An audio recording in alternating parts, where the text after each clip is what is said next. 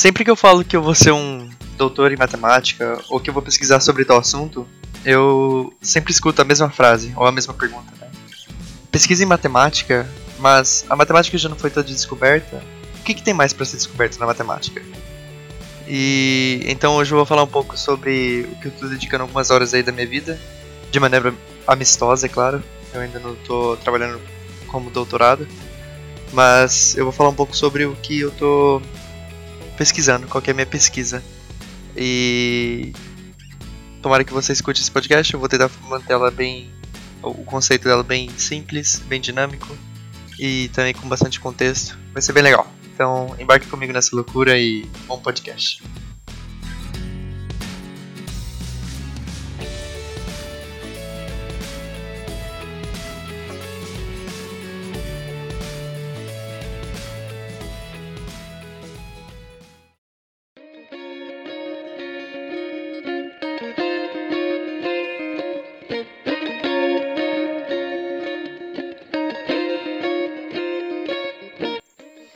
A pesquisa que eu estou fazendo agora, ela é baseada na hipótese de Riemann, ou Riemann Hypothesis, depende de onde você leu pela primeira vez, inglês ou português.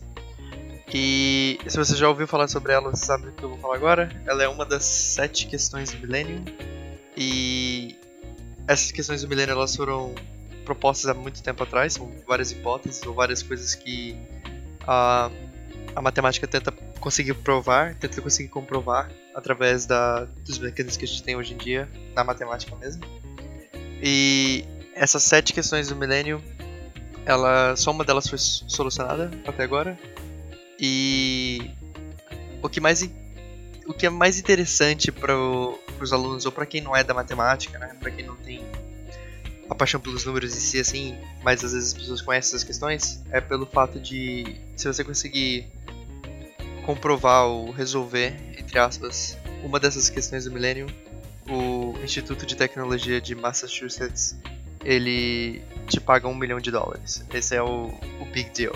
Então, tem bastante gente que não conhece, que não é, não é nem da área da matemática, mas conhece essas questões pelo fato de ter essa premiação tão monstruosa, né, que são um milhão de dólares em, por causa de uma pesquisa. Mas, bem, só existem sete e pelo nome, né, questões do milênio, a gente já dá para saber mais ou menos que elas não são simplesmente tão fáceis assim. E não é como se a gente soubesse que tem solução. Claro que se, alguém tivesse solução, a gente qual era o objetivo disso tudo. Mas o, o principal objetivo é a matemática hoje em dia ela é usada bastante como uma linguagem, né? Então se você for para a área de física, se for para a área de química, for para a área de uma ciência, até ciências políticas ou qualquer coisa que envolva quantidade ou quantificação, a matemática é uma linguagem. E como toda linguagem, a gente precisa de várias estruturas, a gente precisa entender como ela funciona, para a gente poder usar ela de maneira mais eficiente e de maneira que a gente consiga chegar a um resultado. E essas questões são questões do milênio porque uh, muitas pesquisas, muitas coisas na área de física, na área de química, às vezes elas são baseadas em precisar.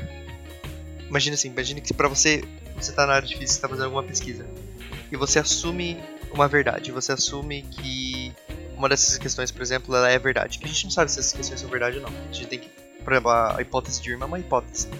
Então, ela pode ser tanto verdade como uma mentira. Mas aí vamos supor que para sua pesquisa na área de física você precisa que ela seja de verdade. Então você assume que ela é verdade. E a partir do momento que você assumiu que ela é verdade, sua pesquisa ela flui, ela vai, ela funciona, você faz experimentações, ela funciona, fica perfeita. Só que só tem um problema. Quando, por mais que você prove que está funcionando conforme os parâmetros da vida real, conforme todos os experimentos que você fez, você não pode assumir que ela funciona para tudo. Ou que ela funciona, ou que você está certo. Porque você assumiu que a hipótese de Irving, por exemplo, estava certa. E só por causa de você ter assumido uma coisa está certa, sendo que ela não foi comprovada ainda, ela faz da sua pesquisa ser uma hipótese. Então, por mais que você tenha várias evidências e vários fundamentos, a sua teoria continua sendo uma hipótese. Ela não é comprovada cientificamente pelo fato de você ter usado ferramentas que não foram comprovadas que funcionam. Então, várias questões do milênio. Uh, não todas as questões do milênio são hipóteses, mas várias delas uh, se juntam para construir porque construir esse mecanismo da linguagem para funcionar melhor o uso dela. Então tem bastante coisa que usam para gases, tem bastante coisa que usam para uma delas era de para verificar smoothness, que é com lisa. Eu não, eu não conheço muito bem as outras uh, Millennium Questions, mas elas são bem usadas assim para física. Elas não são só uma diversão para matemática. Claro que se você estiver estudando matemática pura, como eu estiver estudando matemática pura, é eu ou qualquer outra cara, porque tem muita gente trabalhando nisso. Uh, só tô fazendo por pelo fato da matemática, né? É claro, tem todo o lance de você, ah, eu estou contribuindo para o corpo científico, mas as pessoas que trabalham nessas uh, questões do milênio, elas realmente elas gostam da matemática naquilo. E, por exemplo, a primeira pessoa que descobriu uma questão do milênio, né, que uma delas foi resolvida, ele recusou vários prêmios, inclusive o de um milhão de dólares. E aí algumas pessoas falam assim, ah, mas esse cara é maluco. Esse cara, ele, ou, ou ele vai, nossa, esse cara realmente ama o que ele faz. E por mais que você pense que, tipo assim, putz, um milhão de dólares é muita coisa, que o que é muita coisa, se você descobrir uma dessas questões do milênio, se você fizer, se você provar, se conseguir fazer ela não ser mais uma questão, cara, você literalmente consegue trabalhar em qualquer universidade que você quiser. Você é o cara, você é o, o math hero. Então, dinheiro não vai ser um problema. E eu tenho certeza que esse cara que descobriu, se não me engano, ele foi um russo. Uh, ele fez muito pelo amor da matemática e não pelo dinheiro em si. Então. Eu, eu, eu não sei, eu tava falando com um amigo meu esses dias. Uh, porque ele, ele tava brincando comigo, ele sempre brinca que eu vou conseguir resolver esse negócio e ele. Ele fala que eu vou comprar um monte de coisa, blá blá blá. E. quando o primeiro cara que resolveu uma questão dele recusa o prêmio, se você é o segundo e você não recusa, é meio estranho, né? Mas eu tenho certeza que só o sucesso na carreira que isso dá é, deve ser inacreditável. Então, isso é uma introdução para as questões do milênio. Uh, então, vamos direto agora já pro ponto. Uh, antes de entrar, antes de entrar diretamente na pesquisa em si, eu vou dar uma recapitulada em algumas coisas, dar um pouco mais de contexto e vamos ver no que vai dar aqui.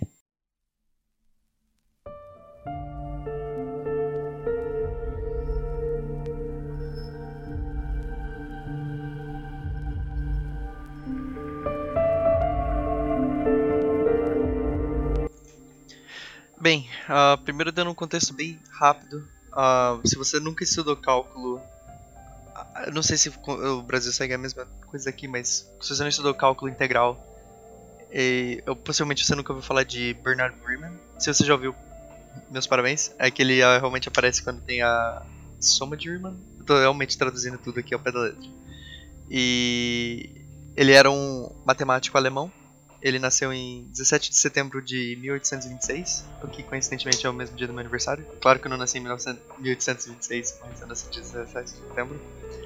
E o Bernard Riemann, ele não somente tem a, ele não é somente famoso pela Riemann Hypothesis, claro, ele também é famoso pela o que fez a Riemann Hypothesis, que é a Riemann Zeta Function, que a gente vai entrar nela. Ele também é famoso pela soma de Riemann, que ajuda no cálculo integral, que também ajuda para o teorema fundamental de cálculo. Ele também tem a esfera de Riemann, que ele descreve como que a gente pode descrever os números complexos numa esfera em vez de ser um plano. Então, esse cara não é um, um Zé Ninguém, ele realmente ele é bem famoso e eu tenho certeza que se, se você está aqui você já fez cálculo integral ou qualquer coisa que você chama aí Uh, eu tenho certeza que você já ouviu falar desse cara. E é ele que começou com essa hipótese de Riemann.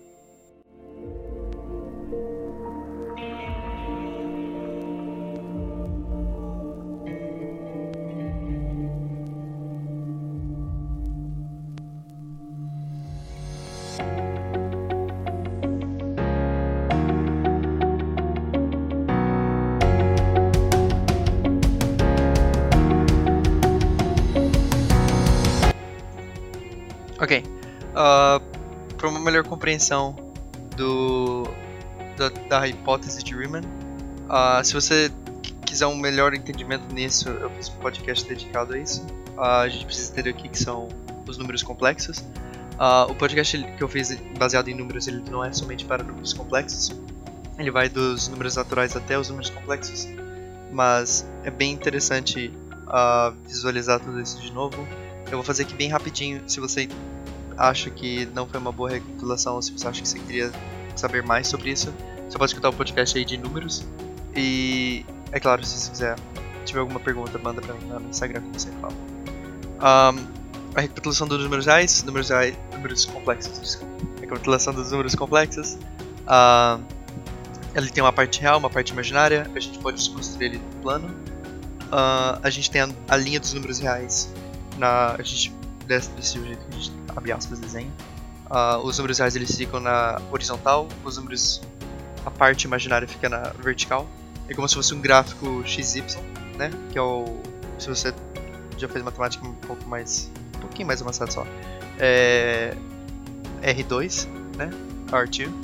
Então, se você tiver nos números complexos, você pode ter uma função que tem inputs, que tem os, as coisas que vão na função dentro dos números complexos e ela solta os números complexos de volta. Para fazer gráficos disso, você precisa de gráficos de quatro dimensões, ou você pode somente usar outros artimanhas que a gente tem, de mapeamento, essas paradas, com curvas paramétricas ou cores e assim por diante.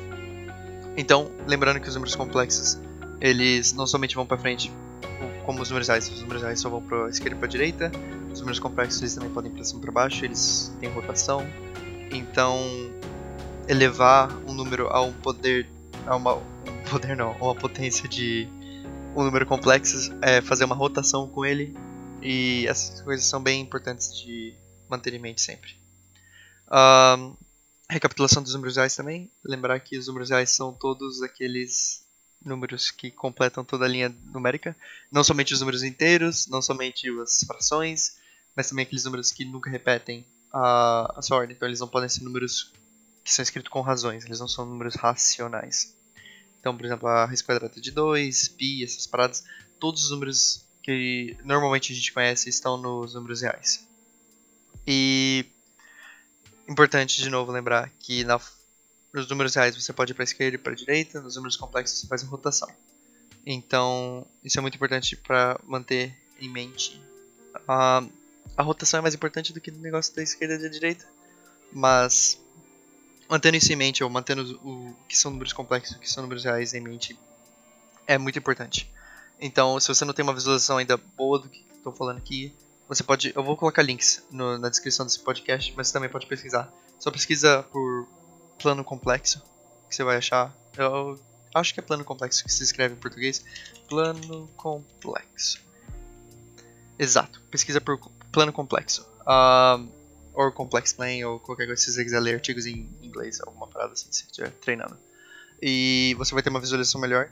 E lembre-se que quando você estiver em plano complexo, qualquer ponto do plano é um número. Ele não é uma coordenada, como a gente faz em, em XY, ele é um ponto. O ponto é um número. Ok. Então, mantenha isso em mente. É bom. Se você não entendeu e quiser ouvir o podcast de números, vale muito a pena. O podcast de números está aí, explicando os números desde os números naturais até os números complexos. Ou se você tiver mais questões, só me perguntar depois. Uh, eu sempre respondo meus DMs lá no Instagram também. Então, essa é uma recapitulação rapidinha do que são números complexos, do que são números reais e o que, que é importante saber sobre números complexos, que é a rotação. Você imagina agora, agora que você já imaginou esse plano complexo, como é que é?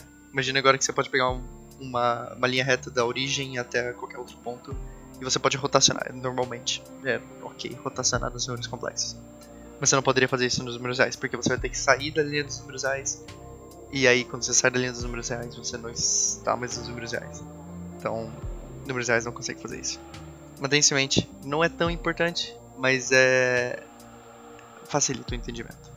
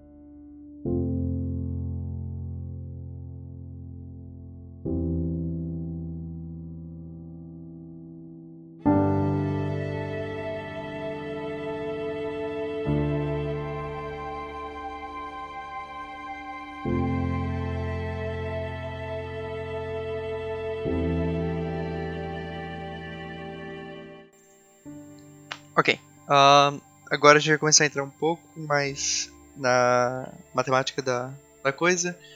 De novo, eu vou tentar manter bem simples, bem ok. E se você quiser ter um debate mais profundo sobre isso, manda no Instagram. Porque o objetivo do podcast não é entrar tão profundo na matemática, porque não é assim que você faz as pessoas ficarem interessadas por algo, né? Se você estiver tentando converter alguma pessoa a alguma ideia, você não apresenta o máximo da ideia, você não apresenta as coisas que são difíceis da ideia. Senão a pessoa nunca vai desistir, a pessoa vai desistir de você muito fácil. Quando você pede alguém em namoro, você não fala assim, ah, vai ser tão legal brigar com você e ter essas brigas e depois a gente vai ter que resolver essas brigas juntas. Não, você não apresenta os problemas primeiro, você apresenta as coisas boas. Então, vamos manter bem simples aqui e vamos recapitular uma coisa bem rápida: o que, que são números recíprocos. Uh, eu acredito que seja chamado de números recíprocos. De novo, estou traduzindo. Uh, números recíprocos é, por exemplo, se você tiver 1 sobre 2, ele é um número recíproco de 2. Porque 2, se você inverter, fica 1 sobre 2. E 1 sobre 2, se você inverter de novo, fica 2 sobre 1, que é a mesma coisa aqui, 2. Então isso é muito importante saber para a gente poder entrar na função zeta, ou zeta, ou zeta function, ou a última letra do alfabeto grego, função, ou whatever. Uh, o importante dessa, do negócio é você saber que o que são números recíprocos, porque eu vou começar a falar muito números recíprocos, recíproco, recíproco, e para cortar o caminho, para não ficar ter que explicar toda hora o que são eles. Então, se eu tiver um número n, o recíproco de n é 1 sobre n, uma fração. É um número racional. Ok. A função zeta, ela é uma função que a gente chama de infinite series, ou séries infinitas, ou alguma coisa assim.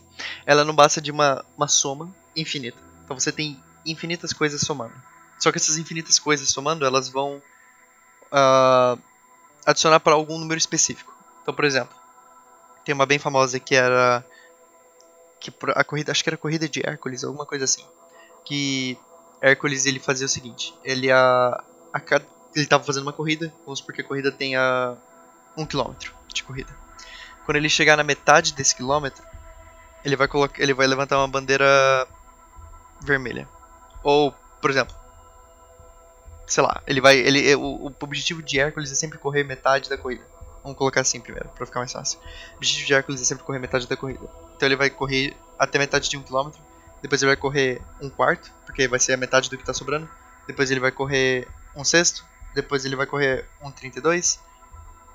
E assim por diante. A questão é, ele vai chegar no final da corrida. Ele vai chegar na linha final.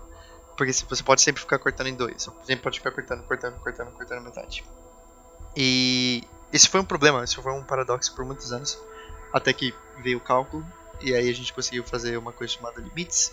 E aí a gente, com os limites, a gente descobriu que se você adicionar 1 sobre 2, 1 sobre 4, 1 sobre 8, 1 sobre 16, 1 sobre 32, 1 sobre 64 e assim por diante, a gente vai terminar com 1. Então sim, o Hércules terminará a corrida em infinito quantidade de tempo. Uh, claro, desconsiderando um monte de coisa física. Mas se a gente adicionar todas essas frações, a gente está adicionando infinitas frações. A gente vai chegar no número finito. Então isso é muito importante, isso se chama convergência. Divergência é quando você não consegue somar para os números. Vai somando vários números, por mais pequeno que eles sejam, você continua crescendo crescendo crescendo. Por exemplo, se você somar todos os recíprocos, por exemplo, 1 sobre 1, mais 1 sobre 2, mais 1 sobre 3, mais 1 sobre 4, mais 1 sobre 5. É claro, os números eles vão ficando pequenos e pequenos e pequenos, mais pequenos e pequenos e pequenos. Só que se você for um estudante de cálculo, e você já estudou sobre isso, uh, você sabe que isso, dá, é, isso diverge. Ele vai para infinito. Por mais que você esteja adicionando coisas minúsculas, minúsculas, minúsculas, ele não para de crescer. Então isso é muito importante porque a função zeta ela é baseada. Ela é baseada no você adicionar todos os recíprocos, só que os recíprocos eles vão estar elevados a um número. Esse número a gente chama ele de S. Então, por exemplo, você vai ter 1 sobre 1 a potência de S, 1 sobre 2 a potência de S, 1 sobre 3 a potência de S, 1 sobre 4 a potência de S e assim por diante. Então, a gente vai adicionar todos esses recíprocos a uma certa potência. A função Zeira ela é uma função de S, S é a variável. Então, dependendo do que S é, a gente consegue variar, a gente consegue ter uma convergência ou uma divergência. Ok. Uh, muito importante notar que agora eu vou falar uma uma coisa que se você nunca estudou sobre isso você tem que uh, assumir como verdade. Se você já estudou sobre isso, super bacana. Que se você estiver somando todos esses recíprocos e S for menor ou igual a 1, você vai divergir. Você vai para o infinito. Vamos supor se S é igual a 1, a gente vai ter todos esses números recíprocos a potência de 1. E a potência de 1 não muda, não muda eles. Então a gente vai adicionar 1, mais 1 sobre 2, mais 1 sobre 3, mais 1 sobre 4, mais 1 sobre 5.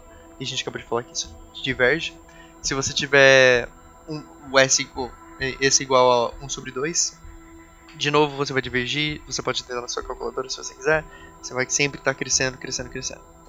E tem até uma famosa que é se você for se S for menos 1, para quem, para recapitulando aí como é que funciona a potenciação, se tiver alguma coisa elevada a menos 1, você tem que fazer o recíproco daquilo. Então, lembra que a gente está adicionando 1 sobre 1, a potência de S 1 sobre 2, a potência de S 1 sobre 3. Se a gente pegar o recíproco desses caras, vai ser 1, 2, 3, 4, 5. Então, se S fosse menos 1, ia ser 1 plus 1 mais 2, mais 3, mais 4, mais 5, mais 6. E. Bem, falando assim, se você não conhece ainda o, o truque que tem, mas ele, deve, ele diverge, ele vai até infinito. Bem, então essa é a função zero. A função zero é você pegar os recíprocos dos números naturais, de 1 a infinito, e você vai elevar cada um desses caras à potência de um número s, e se s for maior que 1, não igual, mas maior que 1, estritamente maior que 1, essa função vai converger para o número. Ela vai exatamente para o número e ela não vai para o infinito, por mais que você esteja adicionando infinitas coisas.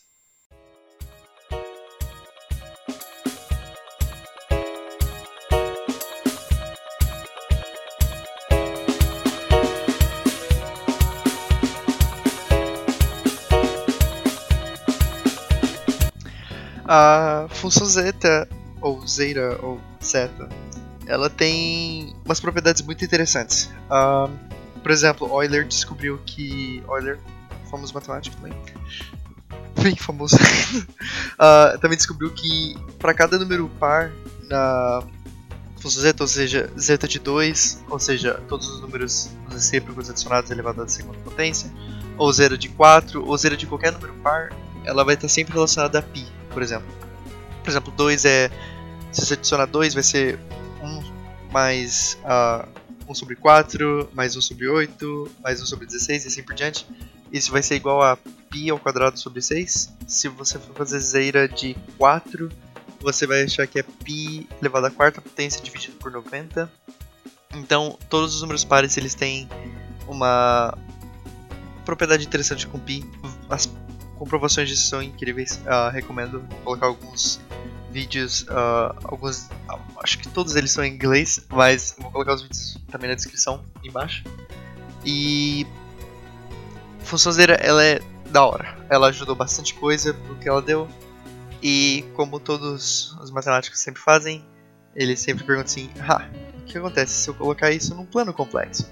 E eles começaram a colocar números complexos em vez de só números reais, eles começaram a colocar números complexos na funçãozeira. E a, a convergência é a mesma coisa, a parte real dos números tem que ser maior que 1, mas não tem nenhuma restrição para o que vai ser a parte imaginária dele, uma vez que se você levar um número para uma, uma, potência imaginária, a única coisa que você está fazendo é rotação, mas você, só, você pode rotacionar e aproximar o número, não tem nenhum problema com isso. O problema é, quando eles mapearam isso num plano complexo, usando curvas paramétricas de qualquer jeito que você quiser, é claro que a função ela não é descrita, ela não existe nesse, nesse momento de um para baixo, mas quando você faz um mapeamento, é como se você for, você percebesse que dava para fazer uma continuação. Imagina que você tem, é claro que não é assim, mas imagina que você tem vários semi, é, semicírculos, um em cima do outro você sabe que eles são semicírculos, você sabe que você poderia continuar desenhando eles e fazer um círculo completo. E a função zero ela tem uma, uma imagem muito bonita, também tá nos vídeos aí que eu vou colocar embaixo na descrição. E isso forçou bastante matemática, bastante gente a trabalhar na continuação analítica da função zero. Que é, o que é uma continuação analítica? É descrever a função num domínio que ela não é, é que ela não deveria ser existente. Por exemplo, a função zero ela não deveria existir em números menores que 1. Mas se a gente conseguisse fazer uma continuação analítica ali, ela poderia existir menor que 1. Ela poderia existir na, sem restrição nenhuma no domínio. Então, é claro, para quem quiser pesquisar mais a fundo, uh, isso tem a ver com continuação e, diferencia e a função ser diferenciável. Uh, no plano complexo é bem interessante que as linhas elas têm que estar a 90 graus uma das outras, para saber que ela é diferenciável, porque aí ela contínua também porque ela é diferenciável. E, enfim, aí você não pode mais usar a função normal. Claro, você não pode só falar tipo assim, ah, beleza, a gente vai desenhar aqui e vai estar tudo certo. Não, você tem que descrever qual é a função que vai continuar ela, né? Isso é a, a continuação analítica. Então, a gente, claro, não pode usar a mesma função, porque, como a gente já falou, números abaixo de 1, nesse tipo de soma, eles vão divergir, eles vão para infinito, e a gente não quer que coisas vão para infinito, porque infinito não é um número. Então, se, se diverge, ela não existe. Mas, se a gente fizer essa continuação, a gente consegue fazer uma função por partes. Ou seja, de 1 até qualquer outro número positivo até infinito, a gente consegue escrever como função zero normal, sem problema nenhum. De 1 para de 1, considerando 1 e para baixo, a gente teria que usar outras funções, outros tipos de continuação que sejam continua, que essas continuações sejam diferenciáveis e contínuas junto com a função zero. Ou seja, elas ligam, é como se o seu, semi, o seu semicírculo tivesse outro semicírculo que você junta os dois e forma um círculo completo. Mesmo que os dois círculos são cores diferentes, por exemplo, um é azul, o outro é vermelho, se você adicionar os dois juntos, eles formam um círculo completo e assim por diante. Bem, uh, tem várias continuações e uma coisa interessante sobre fazer essa continuação é que a gente consegue achar alguns zeros da função. E aí que começa a entrar a hipótese de. Bem, os zeros são uma função, para quem não lembra, é só quando a função você bota um número na função e a função te joga um zero. Por exemplo, se você tiver uma função de x que seja x ao quadrado menos 1, se você colocar x igual a 1 ou menos 1, a função vai te dar uma resposta zero. Isso a gente chama de zero da função. E, bem, como é uma soma, antigamente, é, antes de ter a continuação analítica, como era uma soma, a gente não tem como essa soma ser zero, né? Por mais que a gente tente, a gente não consegue fazer uma soma desse, desse nível ser zero. Mas com a, a, a análise contínua, a, continuação analítica dela, continuação analítica dela, a gente achou vários, vários zeros dessa função. Uma coisa interessante que a gente chama de trivial são os zeros em todos os números negativos e pares. Ou seja, se você tiver zero de menos 2, menos 4, menos 6 e assim por diante, vai ser sempre um zero. E isso é porque no domínio que trabalha ali, a continuação da, da função zero ela inclui uma função seno. Para agora um pouquinho mais de heavy math, mas você não precisa entender sobre isso. A, a função seno que está incluída num monte de outras coisas, ela é seno de π, π vezes s sobre 2. Então, toda vez que você tem um número par, ela vai ser zero. E essa função só trabalha na parte negativa, então todos os negativos e pares são zeros. Mas eles são triviais, a gente sabe por que eles são zeros. A gente consegue especificar, falar assim, ah, essa função é zero aqui por causa dessa função seno. Ótimo. Aí que entra agora a hipótese de Irma. Mas e os outros zeros? Porque tem muitos outros zeros nessa função. E a hipótese, é, se você for analisar, a maioria desses zeros que acontecem, ele não a maioria, mas como por hora, todos que a gente achou, eles ficam na linha da parte real 1 sobre 2. Ok, imagina agora, por exemplo, a gente tem um plano complexo aqui desenhado, imagina que eu pego uma linha horizontal, vertical, e eu coloco ela na parte 1 sobre 2, ou seja, o meu número complexo, a parte real desse meu número complexo vai ser sempre 1 sobre 2. Aí que entra a hipótese de Riemann. A hipótese de Riemann é todos os zeros não triviais da função zeta após a sua continuação analítica, claro, eles estão nessa linha 1 sobre 2. A gente só não sabe o porquê. A gente, por hora, achou 1 seguido de 20 zeros disso de quantidade de números ali que vão para que dão a função zero, mas eles não têm nenhum padrão reconhecido, eles a gente não sabe por que que eles estão acontecendo ali. E é basicamente isso. Se você parece simples, se você resolver, se você achar o porquê que é zero ali, você é o novo herói da matemática. Parece simples, mas é claro, se fosse tão simples não seria tão difícil. E aí tem duas maneiras, né? Ou você descobre que sim, todos os números estão ali de alguma maneira incrível, fantástica. Se você descobrir, você é um, um herói da matemática. E o outro jeito de ser um herói, mas é mais mais um anti-herói do que um herói, é se você achar um zero que não esteja ali e que não seja um zero trivial. Se você achar um zero que não esteja nessa uh, linha horizontal que a gente desenhou e nem seja um número negativo par, é como se você fosse um anti-herói, porque, claro, você refutou a, a hipótese de Irma, você achou um zero que não está ali, se você achou um zero já quebrou tudo. O problema é que você não vai ser tão herói assim, porque, como eu disse anteriormente, muitos, muitos, muitos, muitas pesquisas são baseadas e nessas teorias, nessas hipóteses. E se você quebrar essa hipótese, você não vai estar só quebrando uma hipótese matemática, você está quebrando um monte de outras, né? Incluindo, se eu não me engano, tem bastante a uh, função zeta na teoria de cordas, se eu não me engano. Uh, vale a pena uma pesquisada aí. Bem, uh, agora eu vou explicar, por exemplo, o que, que é uma boa analogia para esse achar os zeros, né? Ou achar, por exemplo, o que são zeros. Porque você pode falar assim, pô, a gente achou um seguido de 20 zeros, zeros ali, ou seja, um número que não dá para quantificar, é 10 elevado a 20. E por que, que a gente não pode só aceitar como verdade, né? E fazer uma analogia interessante como se fosse a, a fórmula de Bhaskara, por exemplo. A fórmula de Bhaskara, para quem não lembra, ela ajuda você a achar os zeros de uma função quadrática, ou seja, uma função que esteja que é a maior potência na função é 2. Então, se você estiver tentando achar o zero de uma função quadrática, você usaria a fórmula de Bhaskara. Agora, vamos supor que a gente tenha. A gente não existe fórmula de Bhaskara, ninguém nunca achou um padrão nas, nos zeros de uma função quadrática. E por mais que a gente tenha várias e várias funções quadráticas que a gente consegue aproximar muito bem onde são os zeros, ou às vezes até mesmo achar o número exato de um zero ali, por que, que a gente não consegue comprovar que sim, acontece zeros só ali, porque a gente tem que ter um padrão, a gente tem que seguir um padrão, a gente tem que seguir uma ordem. A gente não, na matemática ou qualquer ciência, evidências não são só o suficiente. Você tem que conseguir provar o porquê que aquilo acontece. Então, a hipótese de Riemann, ou quem conseguir resolver a hipótese de Riemann, vai ser como se fosse alguém achando uma fórmula de Bhaskara, só que para função zeta. Ou seja, como achar todos os zeros da função zeta. Como fazer alguma coisa para falar assim, ah, eu achei aqui todos os zeros, e sim, todos esses zeros que eu achei, eles têm a parte real comum sobre 2, ou eles são números negativos e pares.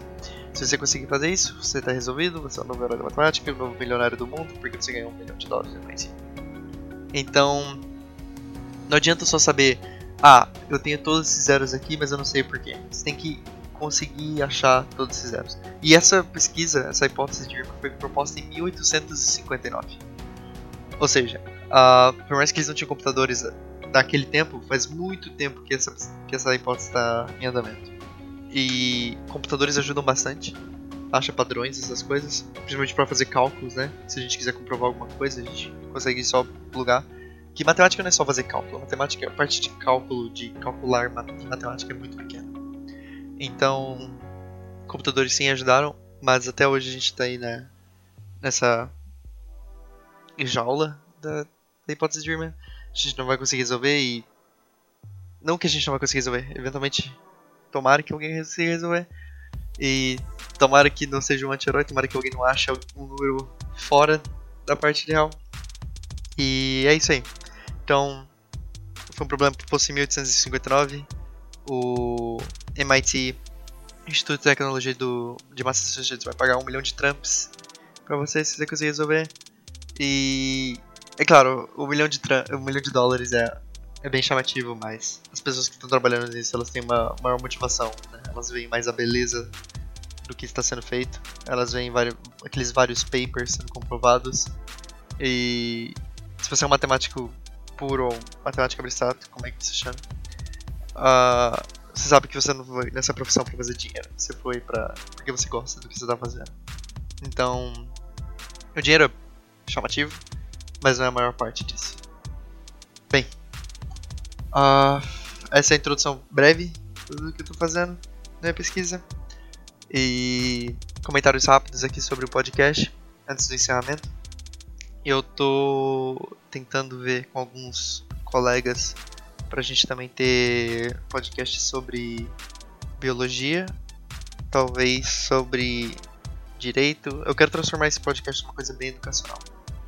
E também engraçado, né? Também ter os episódios cotidianos, mas eu quero focar mais no educacional. E se você tiver alguma alguma degree, alguma formação em alguma área científica você queira participar do podcast, uh, manda uma DM pra mim no Instagram. Meu Instagram tá sempre na descrição, é MIIG underline A-L-G-O-R-T-A. E manda uma DM. Manda uma DM também para fazer comentários. Uh, tô recebendo bastante comentários de tipo, pessoas que estão começando a ouvir por recomendação de amigos, uh, pessoas que eu acharam no Spotify e estão gostando do conteúdo. Muito obrigado de verdade às pessoas que mandam. Uh, eu acho que isso é a coisa que mais motiva para gravar, porque às vezes dá uma preguiça, principalmente que agora acabou aqui as provas. Eu tô nas minhas férias, ainda tô trabalhando bastante. Uh, mas é sempre bom ter um tempo e eu gosto bastante de gravar aqui. E então é isso. Se você quiser falar sobre alguma coisa da sua área, mande uma DM pra mim. Uh, sem compromisso nenhum, uma vez que esse trabalho não seria pago, uma vez que a gente ainda não monetizado. Talvez quando a gente chegar em mil, mil e quinhentos downloads, talvez eu comece a monetizar. Mas eu não quero colocar nenhuma. Eu não sei, eu não, não penso colocar publicidade podcast, seria uma coisa mais de padrinho, de doação. E é isso. Então, qualquer comentário, se quiser participar, ou se você quiser tiver perguntas sobre a minha pesquisa, tipo, perguntas mais profundas, tipo, ah, eu gostaria, eu tenho conhecimento tal, ou mesmo se você não tiver nenhum conhecimento e quiser saber mais sobre alguma coisa, só manda uma DM pra mim. Eu respondo bem rápido e eu sempre tenho tempo para responder. Então, manda aí, não sinta-se envergonhado, porque tem algumas pessoas que me seguem e elas só comentam quando eu faço aqueles posts de story, tipo, me pergunte alguma coisa. Pode mandar uma DM, sim problema nenhum. Então é isso, encerramento do podcast aqui. Espero ver vocês logo em breve. Desculpa pela demora para gravar esse aqui. Antes tarde do que nunca. E acho que foi um episódio bom, foi um episódio longo. Então tá tudo certo. Então é isso. Muito obrigado por ter ouvido mais um podcast aqui. E valeu!